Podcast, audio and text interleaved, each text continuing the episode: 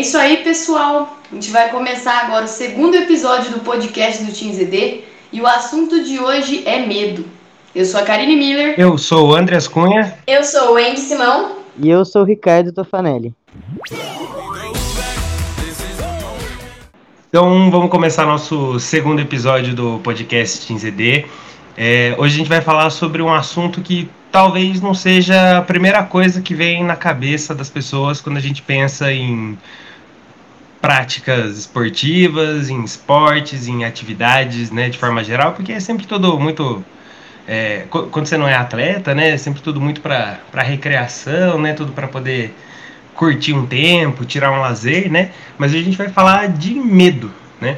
E talvez as imagens que venham na nossa mente quando a gente fala né, sobre, sobre a palavra medo, hum, muito provavelmente a gente pensa em filme, história pessoal, ou aquilo que só você sente à noite quando você está em casa, sozinho, deitadinho no seu quarto.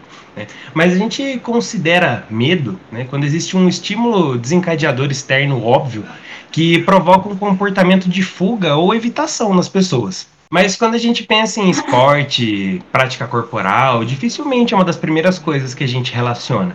Mas ela é uma emoção básica que pode se refletir nas mais diversas formas. Seja na educação física escolar, que as crianças podem ter medo de se machucar durante as atividades, é, pessoas que estão em recuperação de cirurgia ou qualquer outra coisa e pode ter medo de encarar uma situação desconhecida, ou então é atleta de alto nível, que tem medo de não obter os resultados esperados depois de tanto tempo e esforço investido.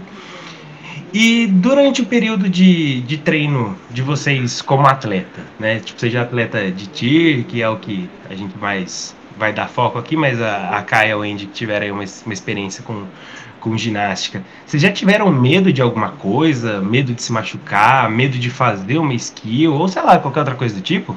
Cara, eu sentia medo, fora esses medos de fazer um elemento novo, que sempre dá aquele friozinho na barriga, eu sentia muito medo do meu treinador. Porque ele era um treinador meio carrascão.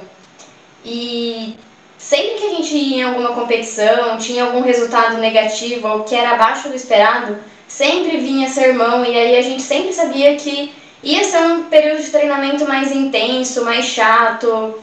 E aí quando eu percebia que a gente ia mal num, numa competição, eu já batia aquele medinho de ter que ir no treino da segunda-feira, porque é sempre o treino que ele falava os feedbacks da competição. Então eu tinha medo da reação dele e o que, que ele ia fazer com a gente nos treinos depois de um resultado ruim ou que ele não estava esperando. Tipo, ele ficava mais é, secão, mas cobrava muito mais as paradas, então a gente tinha que nos doar muito mais para os treinos. E era bem intenso. Quando a gente ia mal numa competição, velho, era, sei lá, umas várias semanas aí dele um saco, porque a gente teve um mau resultado e é uma coisa que acontece, né, velho? Hoje eu entendo que é uma coisa que acontece, mas na época eu morria de medo de ter um resultado mal por causa da reação dele, velho. A minha relação com medo é basicamente muito parecida com a da Wendy, né? Porque a gente viveu a mesma coisa no mesmo lugar com o mesmo treinador. E era exatamente isso. Eu tinha muito medo de falhar, tanto no treino quanto em competição, porque eu sabia que aquilo ia ter uma cobrança em cima de mim.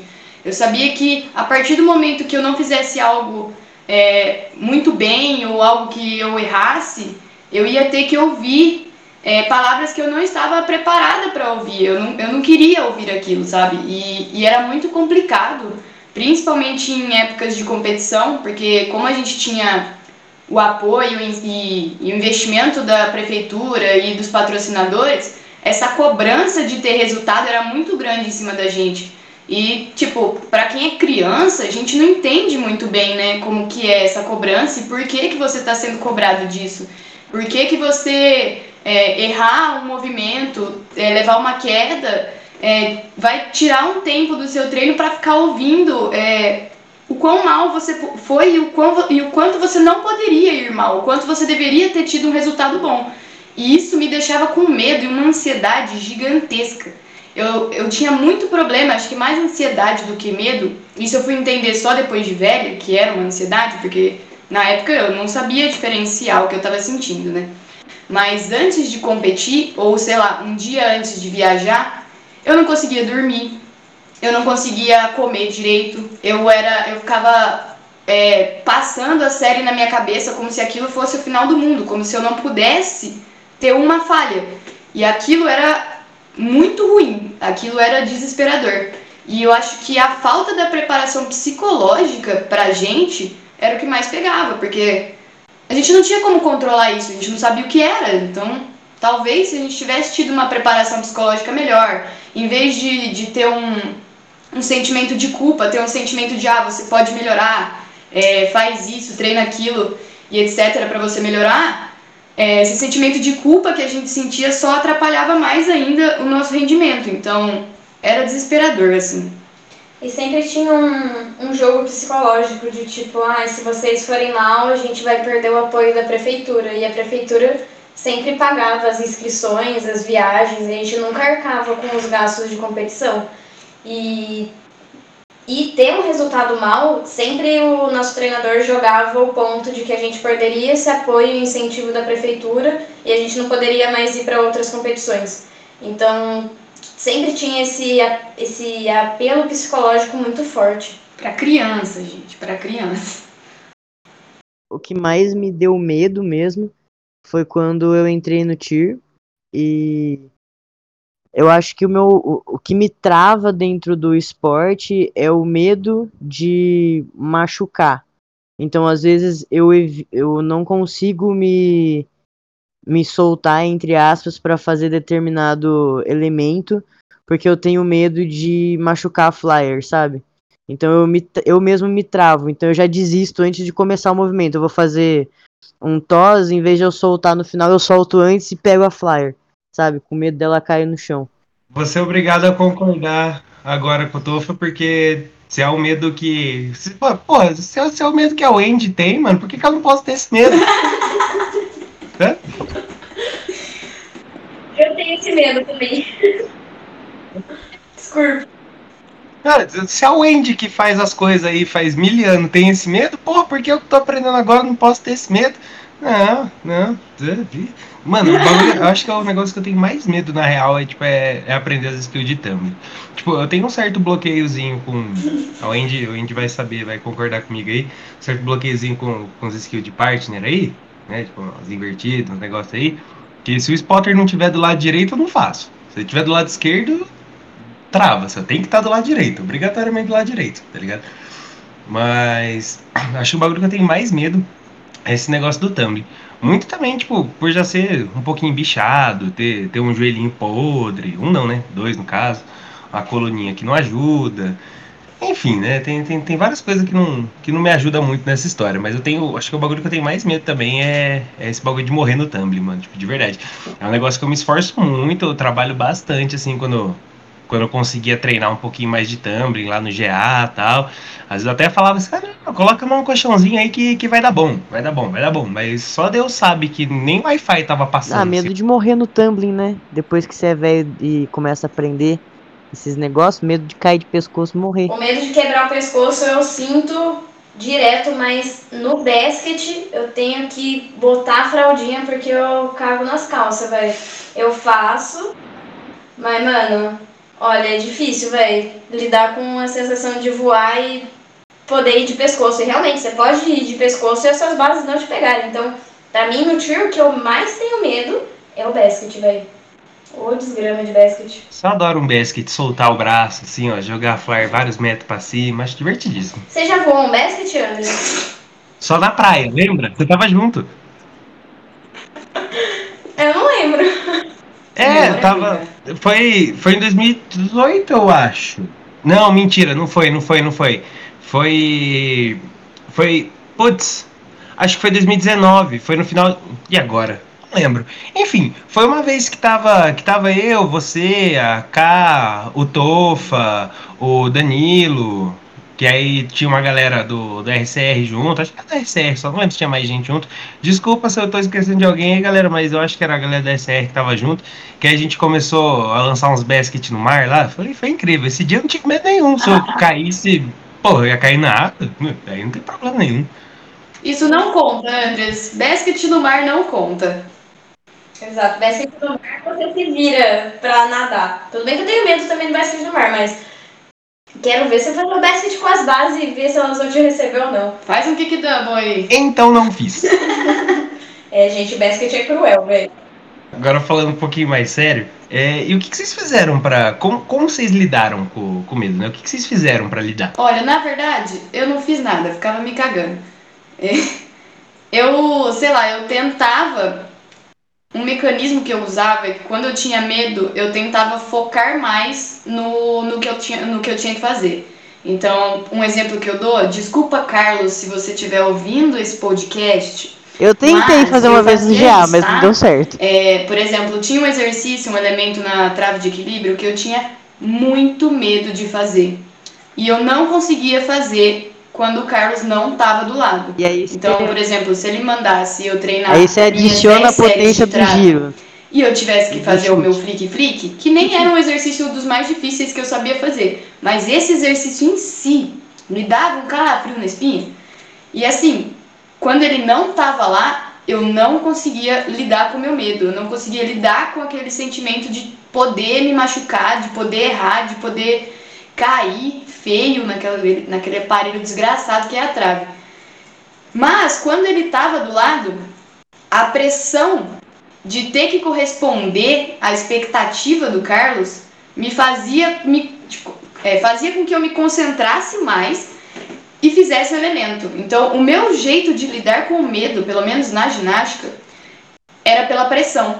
Eu conseguia lidar com o medo se eu tivesse a pressão externa de alguém que eu precisasse impressionar, que eu precisasse é, entregar é, aquilo que eu precisava fazer. Então, eu tinha muita dificuldade de lidar com isso.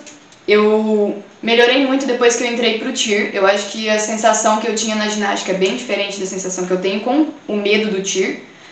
Mas era o meu único jeito que eu conseguia fazer as coisas lidando com medo, com a pressão. O que é péssimo. No meu caso, é muito parecido com o da Karine também, porque se o Carlos ele não estava do lado na época da ginástica, eu dificilmente fazia as coisas. Tipo, eu fazia, mas numa qualidade, numa performance que eu poderia dar muito menor. E, e eu acho que na ginástica eu sempre tentava fazer um trabalho mental do que, que eu tinha que fazer no movimento. Então, por exemplo, na paralela, que é um, é um aparelho que eu sempre tive muito medo, porque eu acho que é um dos aparelhos mais perigosos da ginástica, porque você pode ser. Você pode é, perder a pegada da paralela e voar para qualquer direção. Eu tinha muito medo de sair ejetado do aparelho. E o que eu fazia muito era fa falar para mim mesmo o que eu tinha que fazer. Então, por exemplo, numa saída de paralela, eu ficava falando: olha o pé e depois solta a barra, olha o pé e depois solta a barra. Então eu repetia muitas vezes mentalmente o que eu tinha que fazer para eu depois ir lá e executar. E aí, com o tempo, eu fui percebendo que hoje eu entendo que isso é um trabalho mental, tem muitas comprovações científicas o quanto que isso é eficaz, é, não só para controle de medo, mas também para você aprender um movimento. Hoje eu tenho essa noção de que é realmente algo que é muito válido, mas na época eu fazia porque eu achava que me ajudava a controlar minha ansiedade, meu medo de um movimento. Mas hoje eu ainda faço, eu uso essa técnica até hoje. Sim. Ah, tem uma outra coisa que eu faço também, que é tentar controlar a minha respiração. Que isso é uma coisa que a filha do meu treinador, que também era minha treinadora na época de ginástica, Miriam, ela falava para antes de subir no aparelho, respirar três vezes profundamente e depois você inicia a sua série.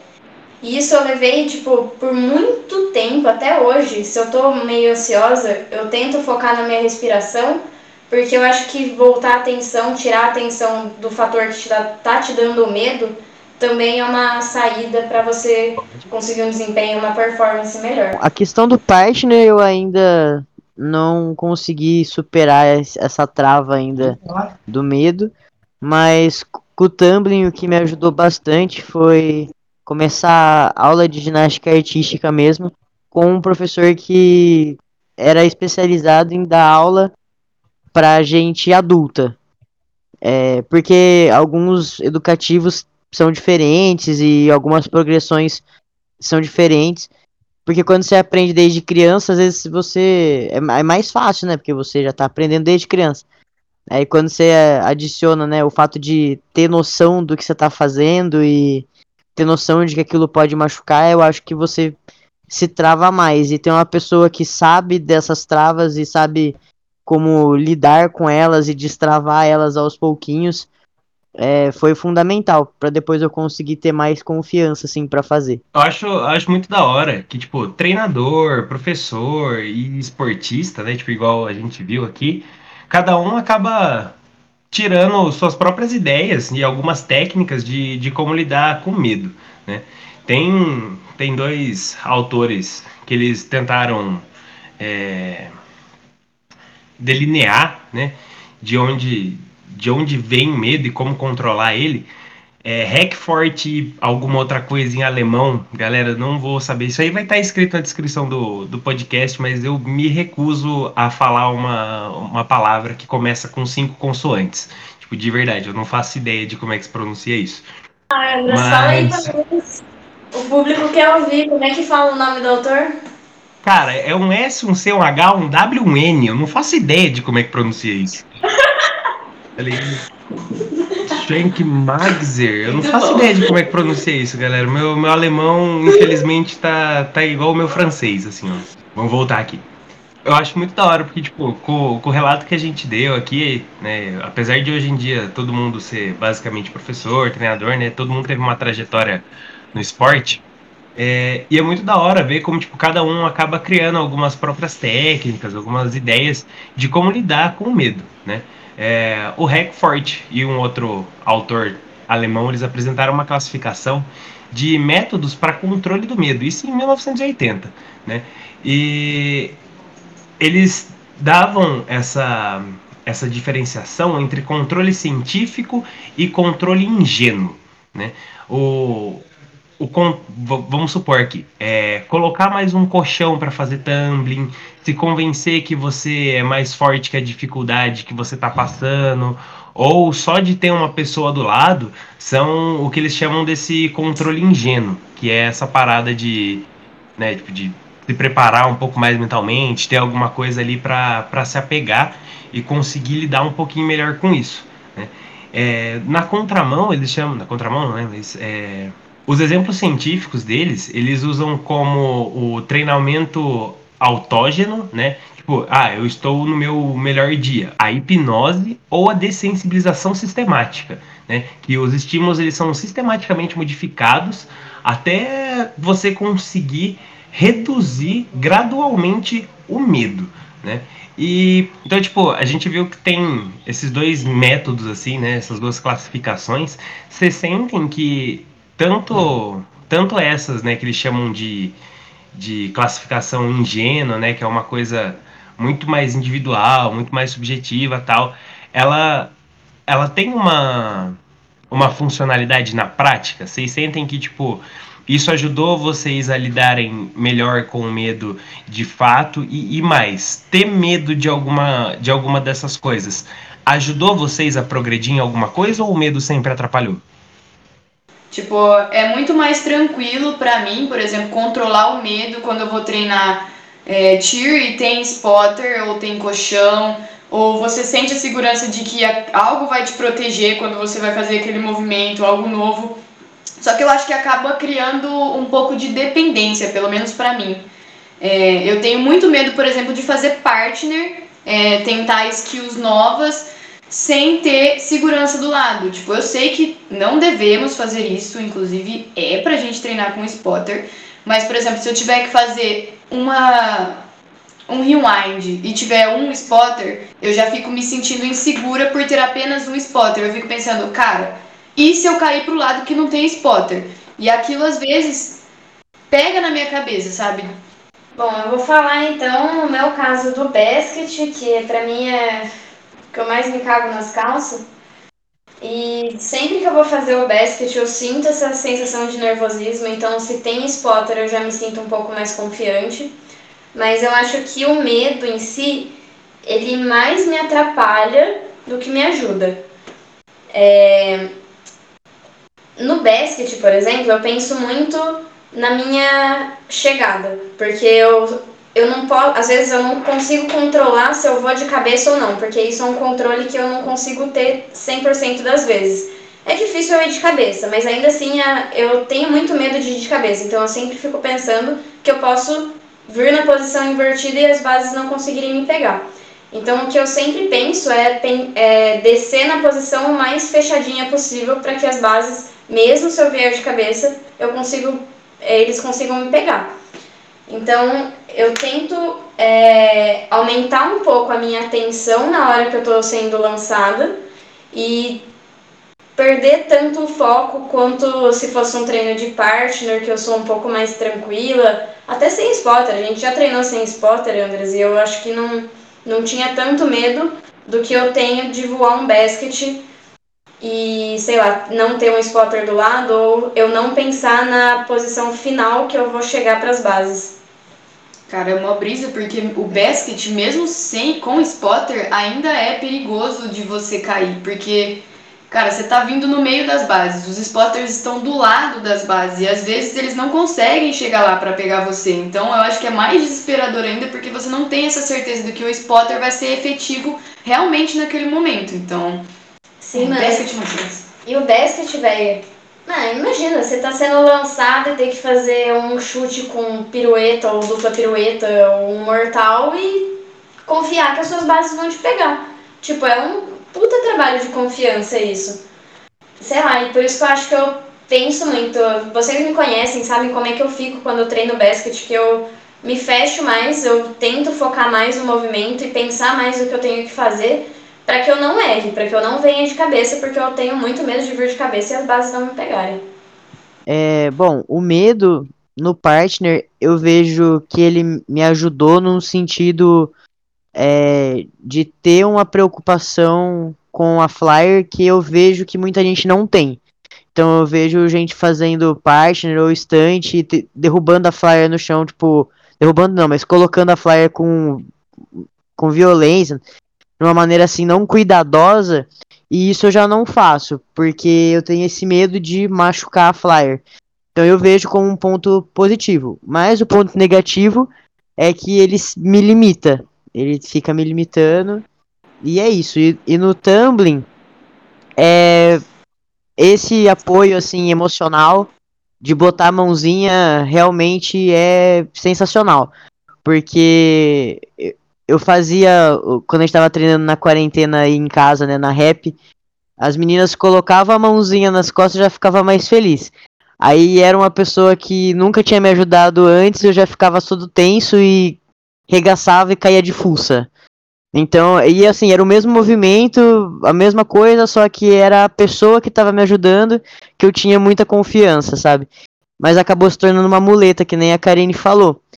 É, aos pouquinhos, né, isso foi melhorando, que você vai criando uma consciência do movimento, as coisas vão ficando mais palpáveis assim na sua cabeça e, e aí fica melhor as coisas. Tava aqui pensando, né, muito muito medo que, que a gente tem é, ele é basicamente tipo, ou de machucar alguém ou de machucar o outro. Muito por conta da, da característica do, do nosso esporte, tá? Eu acho que ele vai ser talvez o, o medo mais recorrente, assim. Mas eu tava pensando aqui, eu já tive, óbvio, já tive muitas situações de medo, desse medo mais físico, assim, né? De me machucar e tal. Mas eu tenho. Eu tenho algumas coisas que eu carrego dentro de mim que, sei lá, tipo, quando eu era criança, eu, eu fiz alguns anos, acho que 8, 10 anos de karatê, tá ligado? E competir sempre foi uma, uma parada maneira para mim, mas desde criança eu sempre tive essa brisa de, tipo, ah, preciso ganhar, ah, preciso fazer isso, preciso fazer aquilo. E eu sinto que hoje em dia eu arrasto uma coisa desde quando eu era criança, que, tipo, é, é, é um medo de não é, não é, nem, não é nem igual a Caia onde falaram no começo, né? Tipo, de ah, não dá resultado, de não sei o quê. Mas eu não sei, eu sinto, eu sinto uma tensão pré-competição, assim, uma tensão. É, é um medo mesmo.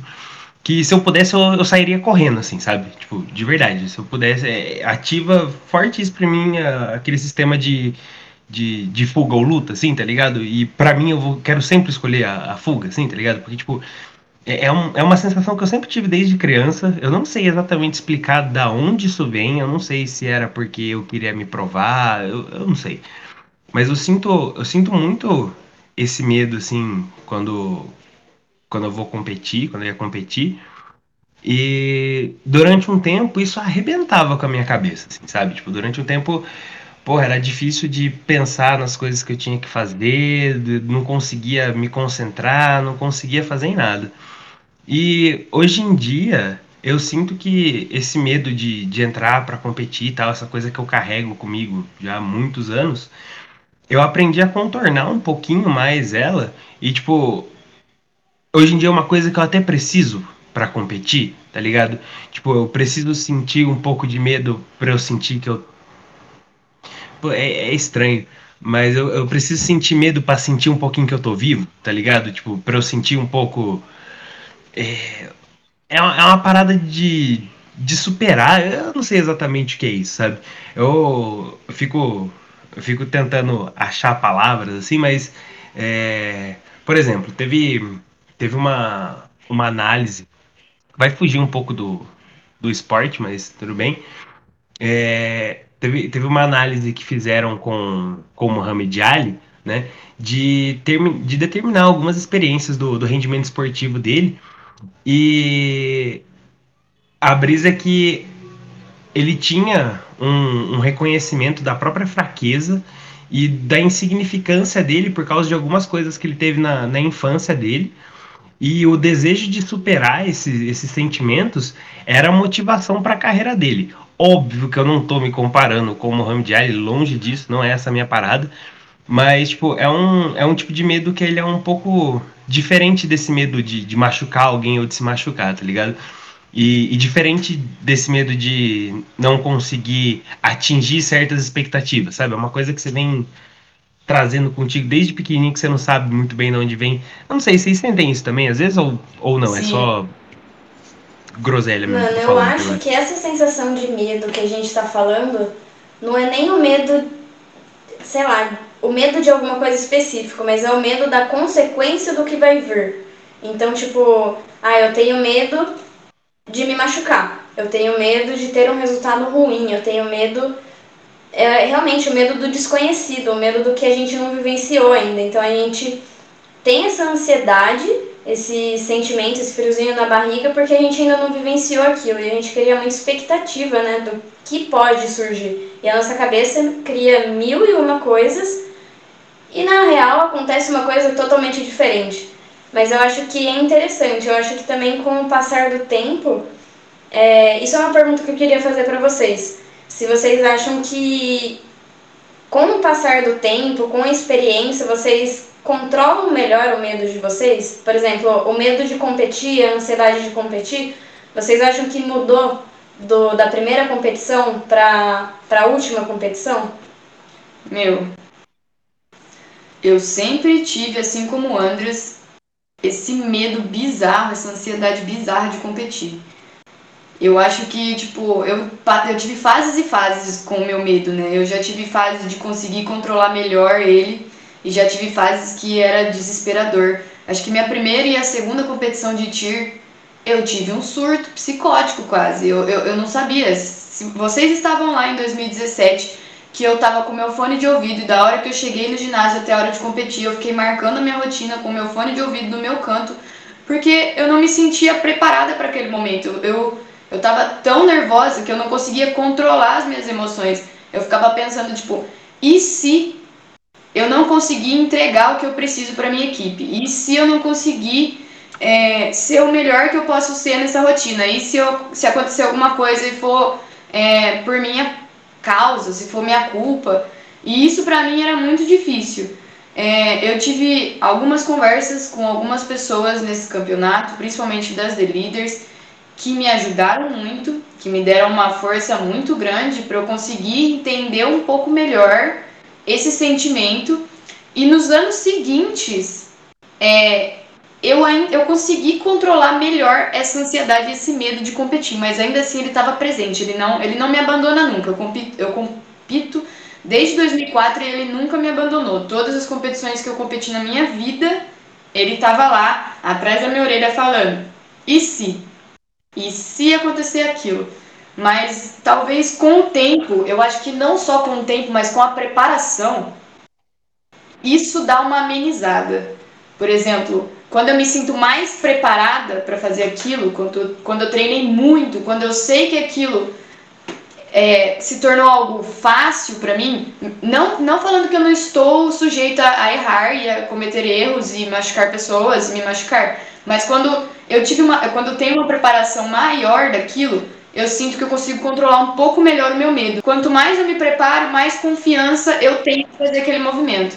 Cara, eu acho que o medo, ele é essencial para um não só para um bom atleta, mas para tudo na vida, porque o medo deixa você atento, deixa você esperto, deixa você é, com a sensação de que você tá vivo.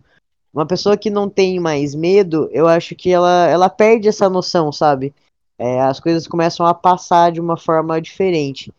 E dentro do esporte não é diferente. Se você não tem mais medo, se você não sente mais aquele friozinho na barriga para competir, eu não sei se você tá fazendo a coisa certa mais, entendeu? Porque eu acho que tudo que que pega, é, que você ama fazer, você tem medo de, de não conseguir, de não cumprir, ou de decepcionar você ou seu time. É uma coisa normal. E quando a gente para de sentir esse medinho, eu acho que a gente parou de sentir tesão na, naquela coisa, sabe? Não sei se é essa a expressão melhor, assim, mas é isso aí, entendeu? Deu pra entender. Deu, deu pra entender. Deu, tipo, eu tô muito com o Tofa e muito com, com o bagulho que, que a Wendy perguntou. Porque enquanto. Nessa semana, enquanto eu tava escrevendo o roteiro, em algum momento, eu, não, eu até procurei aqui no, no meu histórico, mas eu não achei. Mas em algum momento eu achei um dado que falava que a maioria dos acidentes de carro eles vão acontecer onde em trajetos que as pessoas fazem todo dia, tá ligado?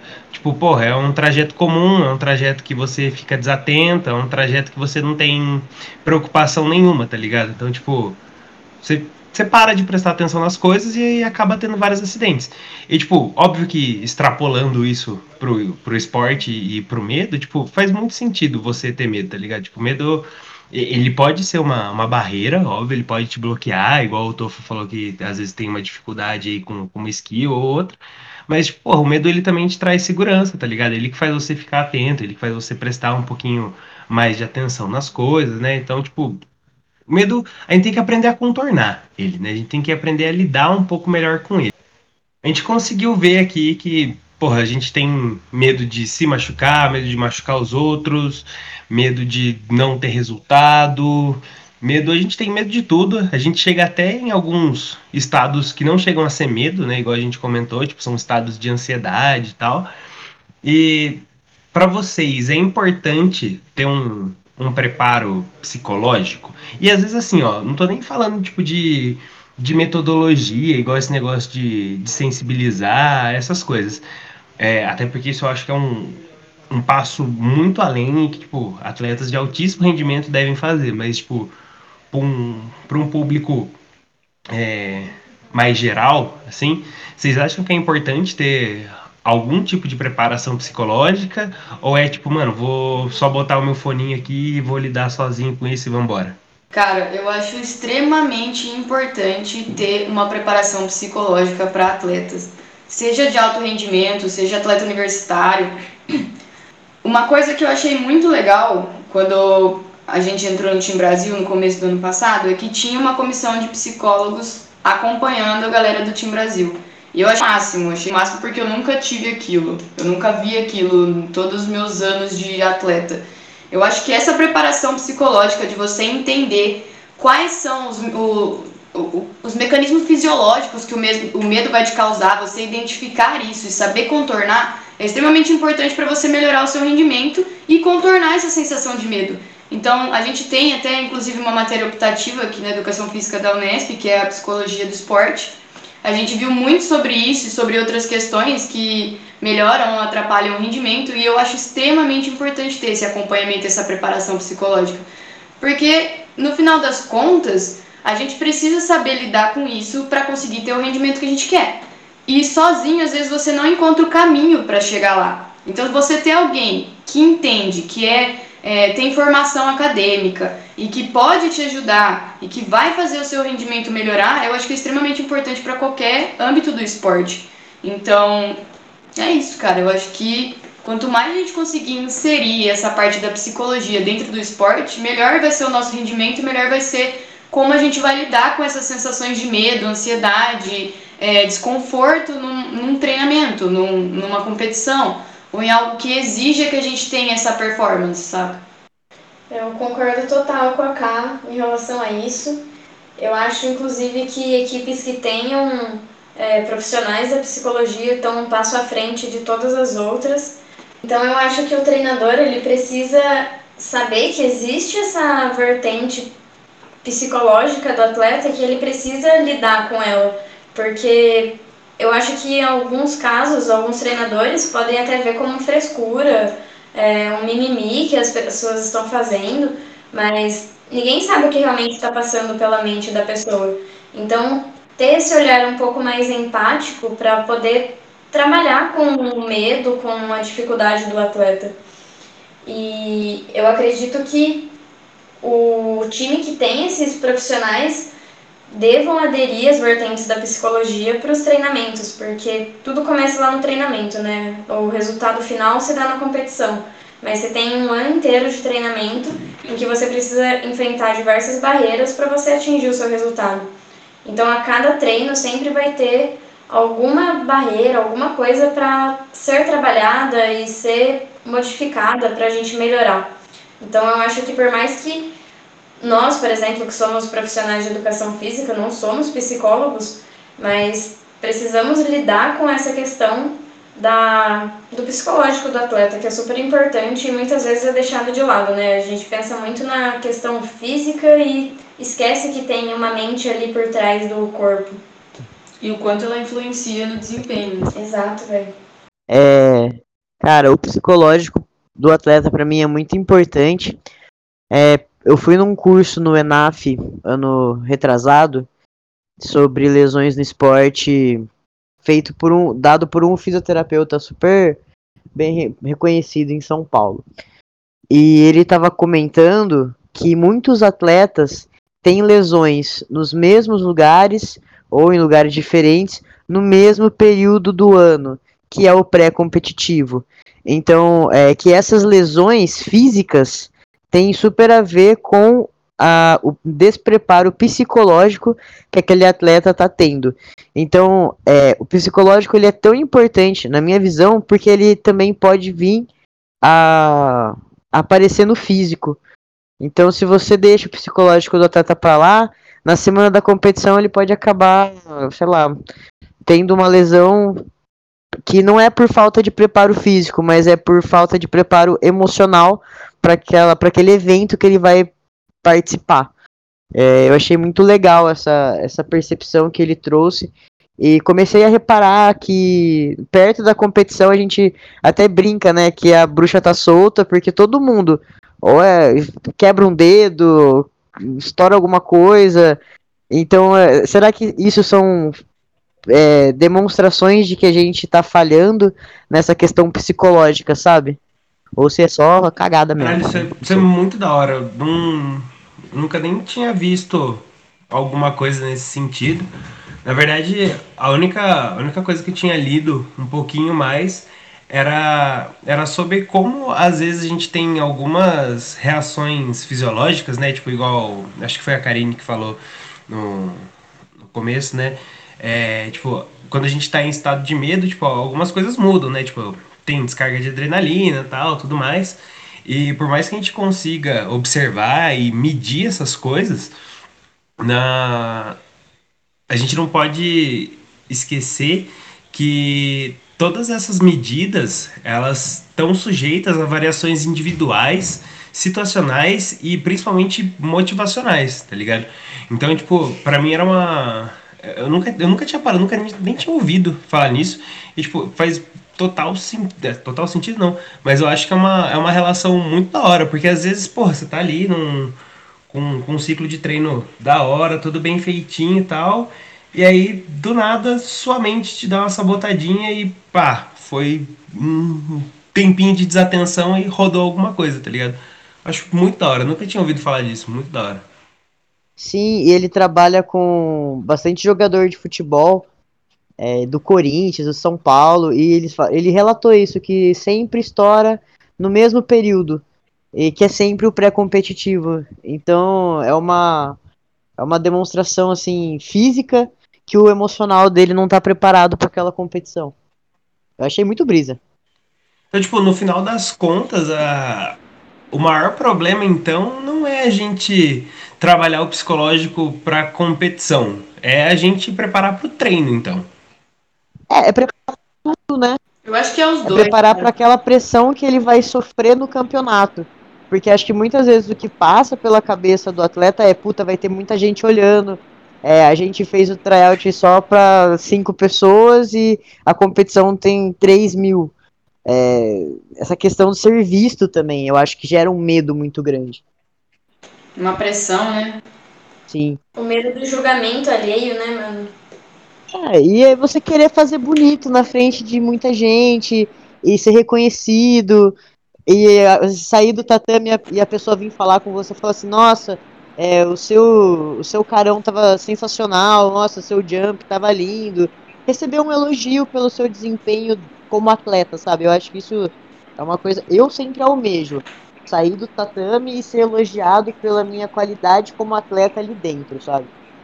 Sim, Tofa, eu acho que quando eu saio do tatame, a primeira coisa que eu quero saber é como foi, o que, que as pessoas acharam, e eu fico, nossa, mas você gravou? O que, que você achou? Você achou que foi bom? E eu fico perguntando para todo mundo, porque eu quero ter aquela certeza e aquele feedback, porque na rotina a gente não sabe o que acontece com os outros estantes, né?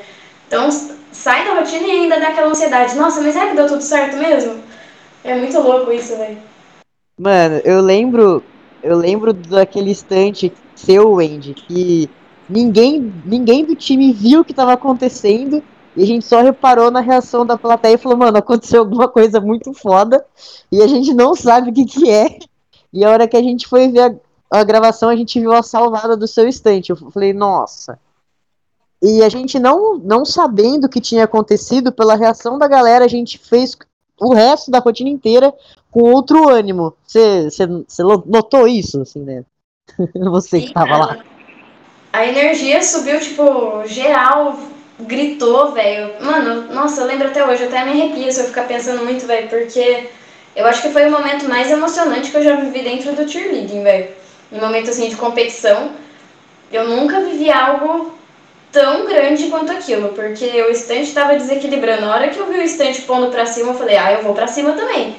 Então, mano, a hora que a galera começou a gritar e aplaudir e falar vamos, eu falei, nossa, vamos, então vamos, bora. Se é pra ir, nós vai. Muito bom, mas eu fico imaginando vocês, o que, que vocês estavam pensando no momento, velho. Tipo, o que que tá acontecendo, velho? Aconteceu alguma coisa. O que que aconteceu? Eu tava fazendo meu Burn Arrow e falando, eu tava tipo, mano, fudeu. O que, que é isso? O que, que é isso? A gente tá acertando tudo ou a gente tá errando tudo? O que, que tá acontecendo, mano? Acho que eu fiz a minha pergunta errada, é por isso que eu tive. É por isso que eu tive a resposta que eu não queria também. O, o que eu queria dizer era que ao invés da gente só dar essa atenção que a gente dá na maioria das vezes, tipo, pra, pra trabalhar medo, tipo, pré-competição, que na verdade a gente deveria ter alguma, alguns métodos e algumas coisas pra gente trabalhar medo ao longo do ano, tá ligado? E tipo, isso é uma coisa que eu sinto que a gente não faz às vezes. A gente começa a se preocupar com medo e ansiedade, tipo, sei lá, pouquíssimo tempo antes da competição, tá ligado? E, e, e, era nesse sentido, de que na verdade a gente tem que trabalhar essas coisas ao longo do ano inteiro, não esperar chegar só no final e falar assim: aí galera, hoje a gente vai fazer um negócio divertido pra dar aliviada. Uh! E não é bem assim que funciona, tá ligado? Tipo, a gente tem que trabalhar isso ao longo do ano. Eu acho que isso é uma coisa que não, não só. Não, não só a gente, mas tipo, em muitos outros esportes, tipo, eu acho que a galera acaba deixando passar um pouquinho também. Mano, quando eu tava escrevendo o roteiro, eu tava pesquisando umas paradas, e aí eu achei uma estratégia para lidar com o medo. Eu acho que é interessante eu trazer aqui para ah, para geral conhecer, né? Que é uma estratégia que ela vai é, ensinar o atleta a lidar, a enfrentar e administrar o problema. E essas estratégias elas podem ser focadas tanto no problema quanto na emoção. E eu achei que foi muito interessante que ele usou essa estratégia com ele estudou essa estratégia, né, de um TCC também que a gente pode deixar aí nas referências, com ginastas, com ginastas mirins de, de ginástica artística feminina. Então é, são crianças que não têm consciência é, total do que, que elas estão fazendo, mas elas estão fazendo a estratégia de coping, que é uma estratégia que é centrada nas emoções. Então, por exemplo, pode fazer uma reinterpretação positiva de alguma coisa. Então, por exemplo, ah, eu fui mal, mas aquela não é a última competição da minha vida, foi o que alguns atletas falaram. Aquela não é a última competição da minha vida, eu tenho chance de ir melhor e me sair melhor. Então, trazer essa motivação a mais, trazer o pensamento positivo, um apoio emocional social do resto da equipe, ter um apoio social do treinador, que é muito importante. É, e, isso ajuda a diminuir o, o, nervosismo, né? Algumas atletas usam a religião para para falar, né? Ah, aconteceu isso, eu falei na competição porque Deus quis. Então, esse esse apoio religioso também, dependendo da pessoa, pode influenciar muito. E na, em estratégias centradas no problema, eles falam sobre a questão de aumentar o esforço, então, ah, se eu é, focar mais ou se eu mentalizar melhor, talvez eu acerte na próxima competição. Falam sobre a questão da visualização mental. Então, são estratégias que existem na literatura para que a gente usa, use e abuse, não só no momento da competição, mas durante todo o treinamento, durante toda a fase de treinamento. Só que eu acho que como o Tofa falou, que chega mais no período pré-competitivo, que a tensão fica maior, a cobrança fica maior, a gente acaba visando somente o lado físico e esquece o lado psicológico. Então, ter essas estratégias, essas saber dessas teorias também é muito importante para a gente aplicar e poder ajudar atletas que estão passando por isso. Então você vê um cara que tá, nossa, sofrendo do seu lado, é da sua equipe, então, tipo, ajudar ele com essas estratégias, eu acho que é um super caminho aí pra gente poder desmistificar e poder controlar esse medo, que ele pode ser muito positivo, né? Como vocês falaram, a liberação de adrenalina, tem muita resposta fisiológica que a gente pode usar esse medo para ser algo positivo. Então, acho que são estratégias interessantes. Cara, trazendo isso para o meio universitário, que é o meio que a gente vive, né, que é um pouquinho mais complicado porque a gente normal, sei lá, The Leaders ainda tem bastante profissional da educação física que estuda um pouco mais de psicologia do esporte, tudo mais, mas mesmo assim, trazendo para um âmbito universitário, a gente vê muita dificuldade em como controlar e trazer esses reforços positivos ou de esforços e tudo mais dentro da equipe durante o ano, né?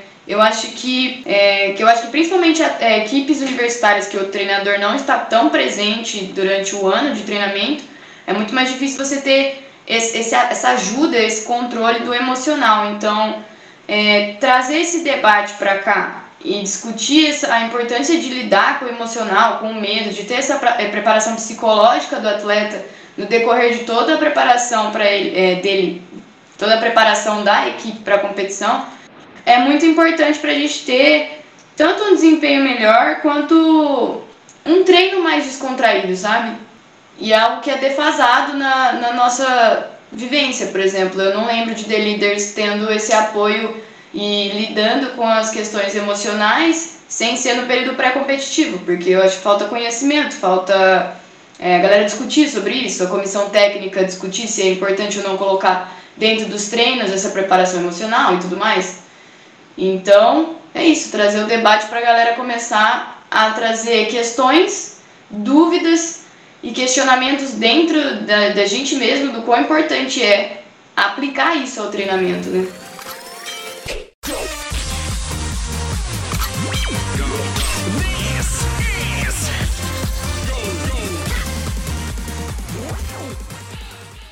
Então, só para a gente poder terminar o nosso episódio de hoje, a gente vai para o nosso bloquinho de, de recomendação. Né? E apesar de ser um tema muito muito amplo, né, eu acho que a gente vai conseguir dar algumas recomendações que vão ser legais, ou para ajudar diretamente uh, as pessoas que estão ouvindo, ou até mesmo para fazê-las refletirem um pouquinho. Você quer começar, Karine? Ou Andy? Quem quer começar? O que eu consigo lembrar aqui para trazer de interessante é um podcast da aqui no que você encontra no Spotify mesmo, da Regina, que chama Autoconsciente. E a Wendy pode explicar melhor, porque ela é mais assídua nisso. Então, por favor, Wendy, explique. Cara, é um podcast que me ajudou muito, me ajudou muito com a minha ansiedade a enxergar melhor é, a forma como eu olho para mim mesmo. Então, ela trabalha um pouco sobre as questões de mindset que trabalham um olhar com maior autocuidado e menos julgamento, menos críticas sobre você mesmo. Então é um, é um podcast bem interessante para a gente trabalhar um pouquinho questões de ansiedade, entender melhor sobre os nossos sentimentos e eu recomendo fortemente esse podcast. Eu tenho uma outra recomendação que é uma série que o Netflix fez que chama Medite-se, se eu não me engano. E é uma animação que eles vão, vão dando sugestões de é, meditação, vão falando um pouquinho sobre sentimentos também, que eu achei bem interessante. Eu não cheguei a terminar, mas é uma série que eu achei interessante, uma produção no Netflix que ajuda bastante. Eu acho que é importante a gente estar tá sempre falando e recorrendo a esses temas.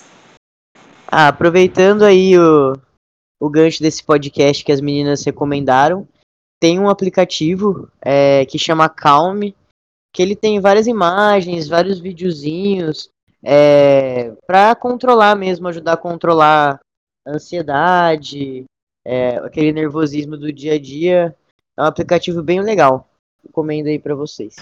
A minha recomendação, talvez ela seja uma forçaçãozinha de barra, mas ainda assim eu acho que, que vale a pena ser feita que a Wendy falou sobre uma série e tudo mais, eu vou dar indicação de um filme.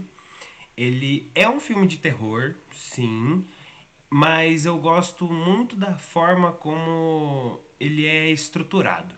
É, para quem nunca assistiu, vale, vale muito a pena assistir o, o Babadook, que é um filme de terror muito maneiro, um terror psicológico maneiríssimo, uma atmosfera fria, seca, é, enfim, é, é, é um filme incrível de 2014, assim. Quem, quem não assistiu, recomendo fortemente assistir. Ele é muito gostoso de assistir, para quem gosta de terror, no caso.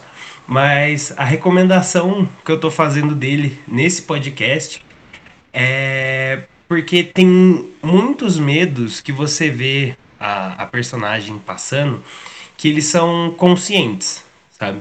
Que ela tem total noção do que está acontecendo. Mas, num, de um outro lado, tem muitos medos que ela passa no, durante o filme que é totalmente inconsciente, sabe? Ela fica aterrorizada com, com situações que ela nem faz ideia do porquê ela tá tendo, tendo esse medo.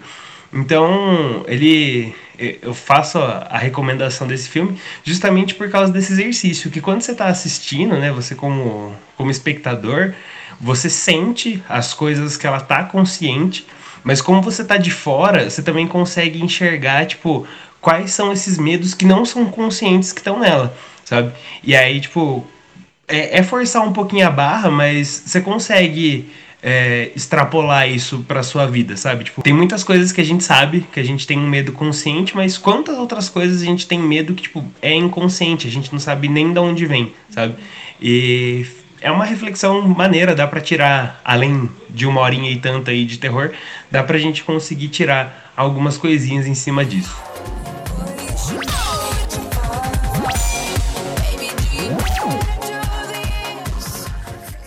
Você quiser mandar mensagem diretamente pra gente nas nossas redes sociais, você me acha no Instagram como arroba cunha underline Andreas ou no Facebook como Andreas Cunha.